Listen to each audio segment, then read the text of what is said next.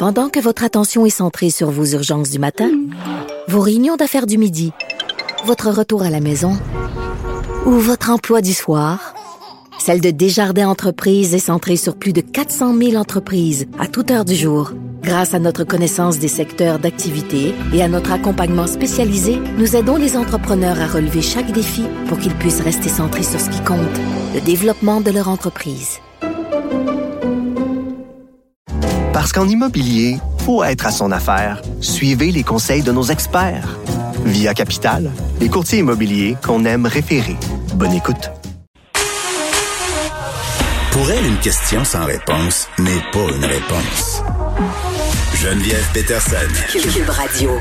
Avec euh, Alexandre Moranville qui va remplacer Vincent Dessureau qui est en vacances pendant quelques jours. Très contente de t'accueillir. Très heureux aussi, des vacances bien méritées pour Vincent. Exactement. On se demande quand il dort, euh, notre beau Vincent.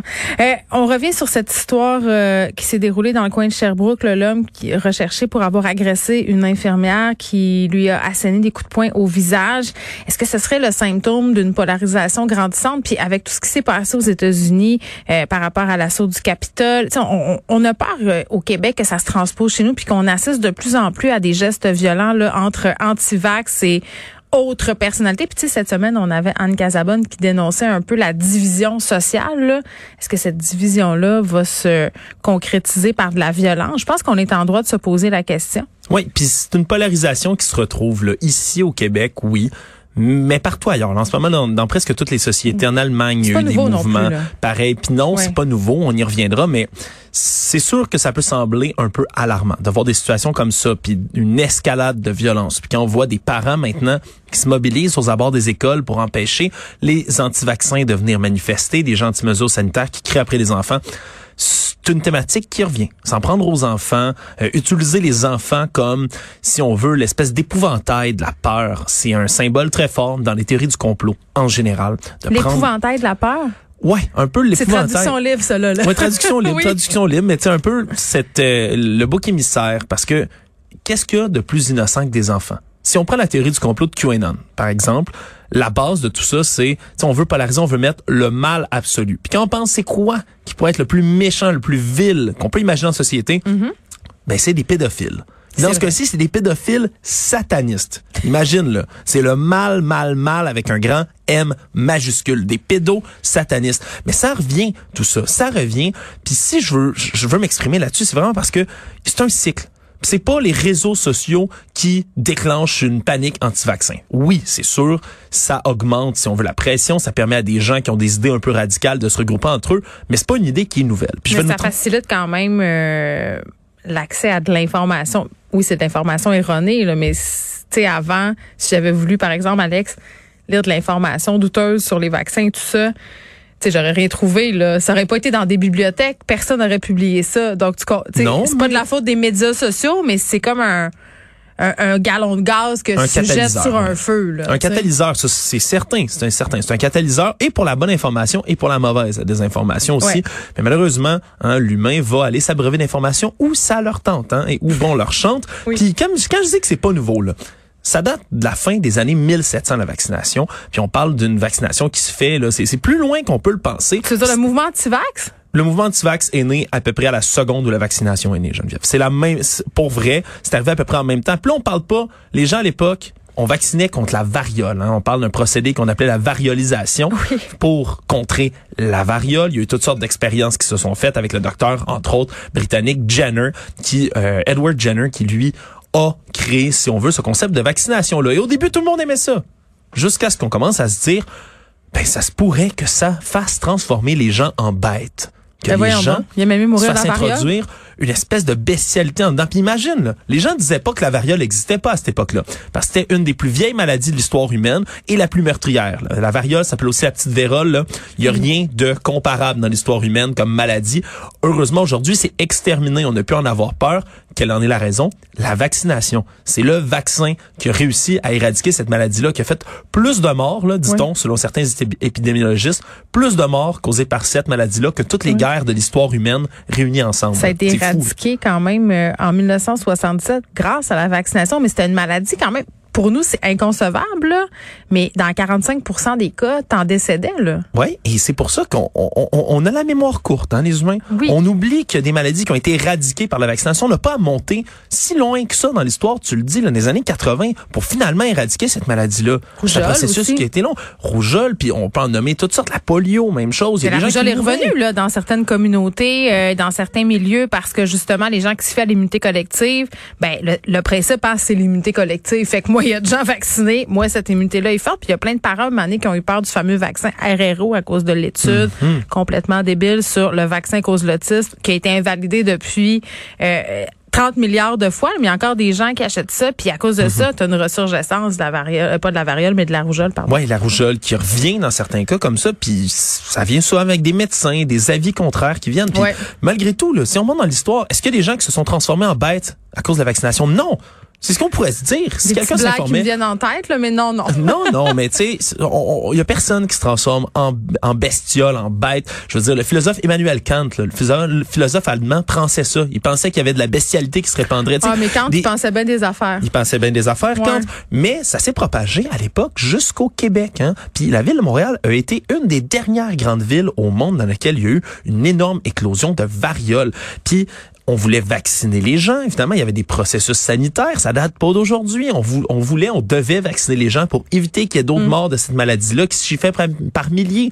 Et qu'est-ce qui est arrivé? Puis on a commencé à associer les vaccinateurs, premièrement, à des élites malfaisantes, thématiques récurrentes, voire Oui. à des vampires assoiffés de sang des jeunes enfants. c'est tout le temps une les espèce. jeunes c'est tout le temps- enfants.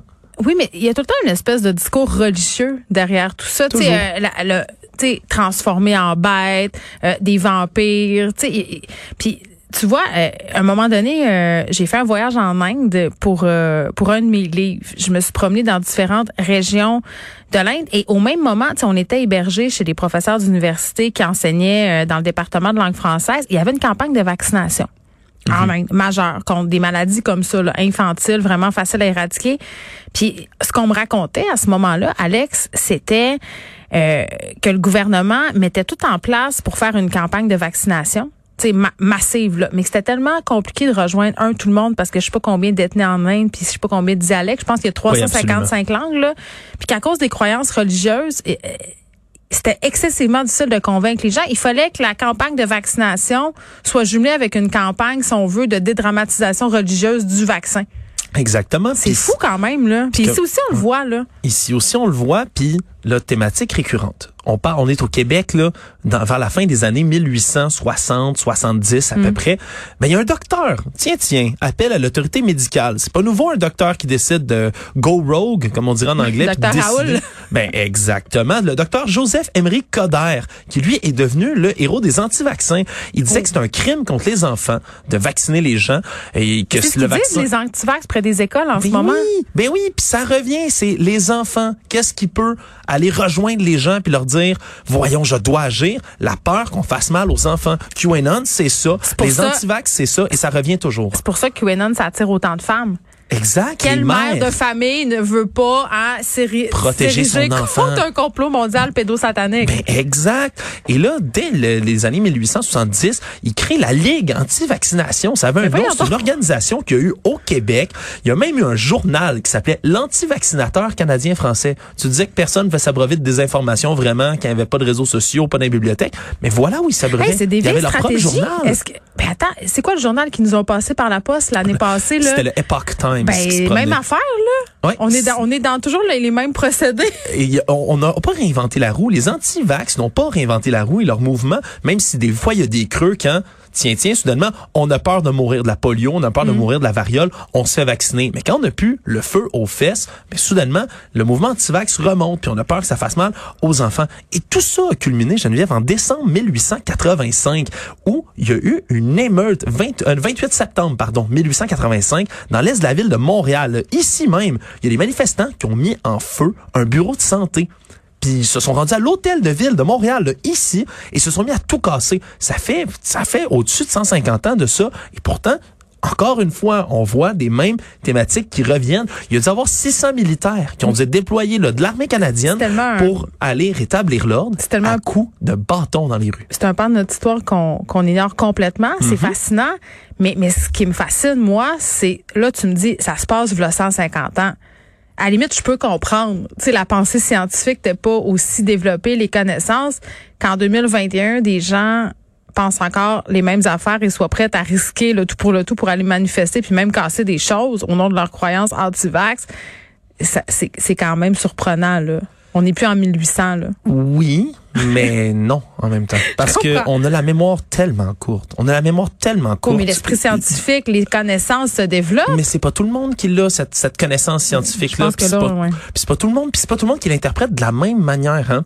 Un des concepts fondamentaux, par exemple, des gens dans les théories du complot, j'en prends une complètement ailleurs, les platistes, les gens qui Oui. pensent que la Terre est plate encore aujourd'hui, eux affirment là, utiliser l'idée du doute scientifique de René Descartes. Là. Ils s'abreuvent pas à des concepts qui sont complètement étrangers à la science, là, bien au contraire. Ils vont dire, ben nous on se base seulement ce qu'on peut expérimenter avec nos sens, c'est-à-dire notre vue, notre ouïe, notre odorat, notre toucher. Si on ne peut pas le voir, on ne peut pas y croire. Comment peut-on nous le prouver? C'est fou, ça reste. Oui, mais les images euh, par satellite mais- de la Terre, est-ce qu'ils ont vu? Ouais, ou- oh, ça serait très très long si on commençait à élaborer sur tout. Un autre sujet font. pour une prochaine Mais- chronique. Ben exactement, mais tu sais, si à un certain moment de notre histoire, c'était le docteur, le docteur Joseph Emery Coder, ben maintenant c'est François Amalega Bitondo qui est passé d'une brillante maths, là? carrière de Ben mathématicien, mais oui, puis enseignait justement au collège Jean de Brébeuf dès février dernier. Puis tout d'un coup, qui s'est radicalisé, C'est qui, qui est pas un gars qui a pas une tête sur les épaules, les, anti-vax, puis beaucoup de gens, on aurait tort de croire que c'est tous des gens stupides. Surtout, c'est une erreur qui a été faite dans le passé. Il y avait un journaliste britannique, entre autres, en 1883, quand il y avait justement cette folie anti-vaccin, qui s'était mis à rire dans son journal, justement, des anti-vax, qui les traitait de stupides. Il disait, c'est comme une ligue contre, euh, pour l'abolition totale des chapeaux blancs. C'est comme ça qu'il avait appelé ça. Il disait, c'est un, c'est un objectif sans but qui donne aucun bien à la Bon, société c'était les édentés de l'époque, là.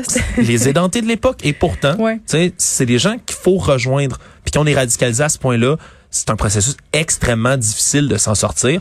Mais je suis content, au final, tu sais, de voir qu'il y a des lois spéciales qui, qui vont se, se proclamer, se promulguer pour contrer le genre de phénomène comme ça. Parce que ces gens-là ont le droit d'avoir des idées, mais c'est où ça dérape, puis où ça commence à affecter la société, affecter nos enfants. C'est con, hein?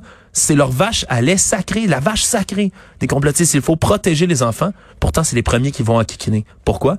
Parce que ça aussi, ça fait réagir le reste de la société, puis on le voit en ce moment. Ben oui, puis c'est pour ça qu'ils voulaient continuer puis organiser des manifestations un peu partout. C'est parce qu'on se déchire la chemise en disant que ça a aucun sens. Mais en même temps, on n'a pas le choix d'en parler. Mais bon, euh, ce sera la fin visiblement tout ça avec cette fameuse loi spéciale qui euh, sera adoptée à toute fin utile plus tard euh, demain. Alexandre Moranville, merci. Salut.